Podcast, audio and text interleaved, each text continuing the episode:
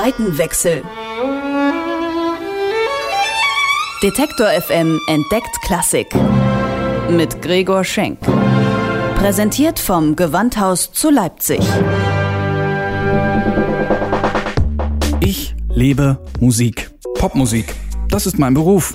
Ich bin Musikjournalist. Aber was ist da drüben? Auf der anderen Seite. E-Musik? Hochkultur? Ist das wirklich so angestaubt, wie es klingt? Früher mussten die Leute ja auch zu irgendwas raven. Wie geht Klassik? Das will ich rausfinden. Deswegen gehe ich dahin, wo Klassik gelebt wird. Ins Gewandhaus. Zeit für einen Seitenwechsel. Heute Happy Birthday, Richard.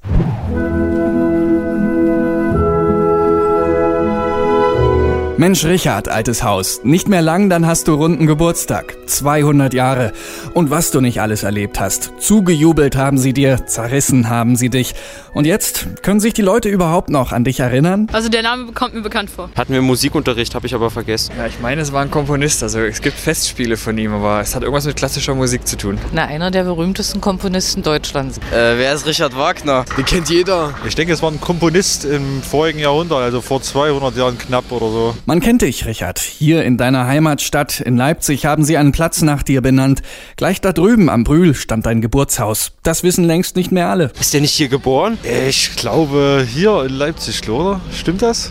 Äh, was heißt hier hier? Wurde er genau an dem Platz hier geboren, oder? Hier stand irgendwie das Geburtshaus. Gleich hier an der Ecke ist sein Geburtshaus, ist aber weggerissen. 2013 steigt die große Sause zum runden Geburtstag. Leute wie David Timm von der Richard Wagner Gesellschaft kümmern sich darum, dass es ein gediegenes Fest wird. Die ersten Plakate hängen schon in der Stadt. Darauf steht in großen Lettern, wer wurde am 22. Mai in Leipzig geboren. Die wenigsten kamen dann drauf. Bei den meisten sind die Synapsen auf Bayreuth fingerdick geschaltet, als gäbe es nur dort eine respektable Wagner-Pflege. Die hat es aber in Leipzig gleichwohl über Jahrzehnte immer gegeben. Der Ring des Nibelungen, sein größtes Werk, hat vom Leipziger Opernhaus aus den Siegeszug durch die Welt angetreten. Im wahrsten Sinne des Wortes, denn das ganze Personal wurde auf einen Zug der Deutschen Bahn verfrachtet und ist dann getourt. Mit Kulisse, mit Bühne, mit Sängern, Orchester, mit allem und hat die großen europäischen Städte bespielt. Das Orchester auf diesem Zug war das Gewandhaus Orchester und es war 1878 das erste Orchester,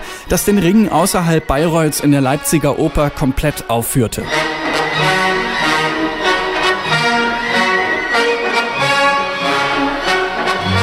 Der Ring, dein Opus Magnum und eins der umfangreichsten musikalischen Bühnenwerke überhaupt. 16 Stunden Aufführungsdauer. Daneben wirkt selbst Tolkien wie ein Kurzgeschichtenerzähler. Richard, du Teufelskerl, willst du mir allen Ernstes weismachen, dass du das alles alleine auf die Beine gestellt hast? Do it yourself, sagen die Musiker heute. Musik, Label, Promotion, alles aus einer Hand. Das hast du schon damals durchgezogen. Und der Intendant der Leipziger Oper, Ulf Schirmer, ist mein Zeuge. Wagner hat durch sein Konzept des Gesamtkunstwerkes, also indem er dann selbst gedichtet hat, selbst komponiert, dann selbst sogar sein entsprechendes Theater gebaut hat in Bayreuth, die gesamte Kunstgeschichte beeinflusst. Das ist also nicht nur ein musikhistorisches Phänomen. Sondern du hast mit deiner Kunst auch viele Dichter und Maler beeinflusst. Der Symbolismus sei ohne dich nicht denkbar, sagt Schirmer. Ja, ja, Richard, natürlich hast du auch als Musiker viel geleistet. Die Ausweitung der Harmonik, das Rauschhafte in der Musik und in deiner Oper Tristan und Isolde hast du fast deinen eigenen Akkord erfunden, den Tristan-Akkord. Er hat versucht, eine Akkordform, die es lange schon gab. Äh, nicht, dass er jetzt diese Tonkombination erfunden hätte, aber er hat versucht, diese spezielle Tonkombination dieses Akkordes zu benutzen, um das größte Spannungsmittel, das die tonale Musik bis dato zu bieten hatte, nämlich den Dominant-Septakkord, noch einmal zu toppen. Schon verrückt, wie man mit F, H, Dis und Gis die Musikgeschichte aus den Angeln heben kann, Richard. Langsam und schmachtend lautet die Vortragsanweisung für den Tristan-Akkord.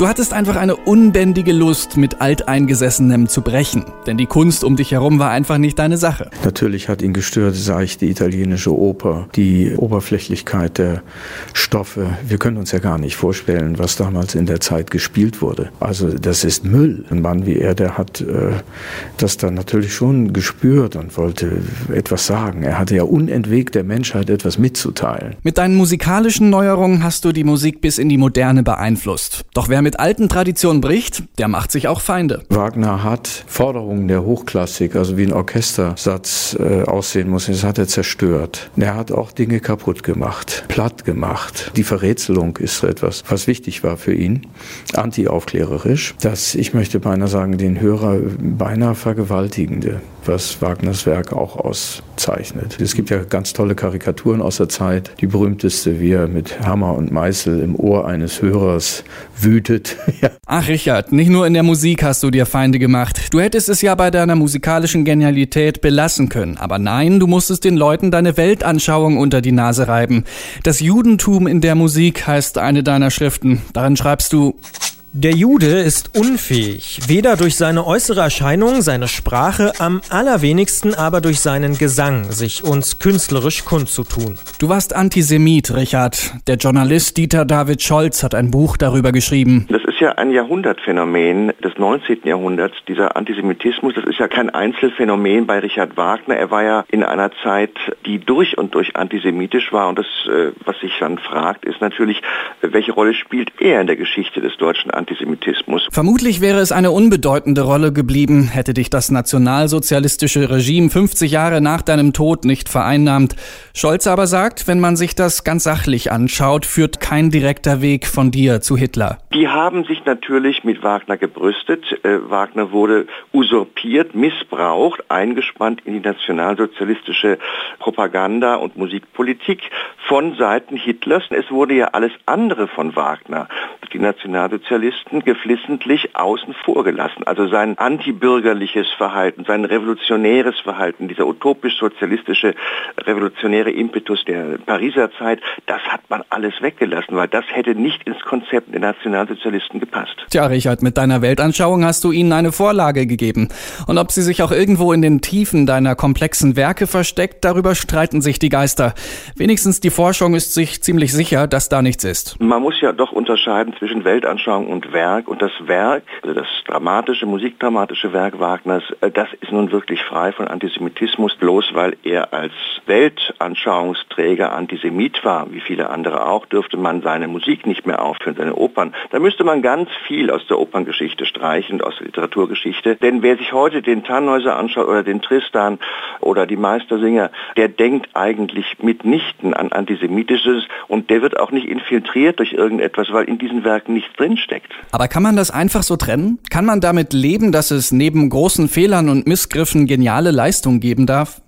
David Timm von der Wagner Gesellschaft zieht zum Vergleich einen Film über Mozart heran, in dem Mozarts Konkurrent Salieri meint, warum hat nun ausgerechnet der dieses große Talent abbekommen, dieser alberne, kindische Mensch, der nicht wirtschaften konnte und was alles mehr. Damit müssen wir leben, dass es dort ungerecht zugeht beim Talent. Es steckt im Werk auch eine Menge Wahrheit.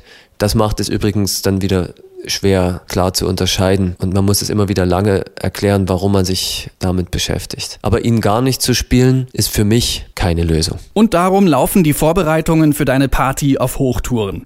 Mensch, Richard, 200 Jahre. Warst du ein Genie? Warst du irre? Oder vielleicht beides? Gib mir noch ein bisschen Zeit, mich deinem Övre zu nähern. Ein paar Jahre werde ich wohl brauchen. Bis dahin vorerst Happy Birthday, Richard.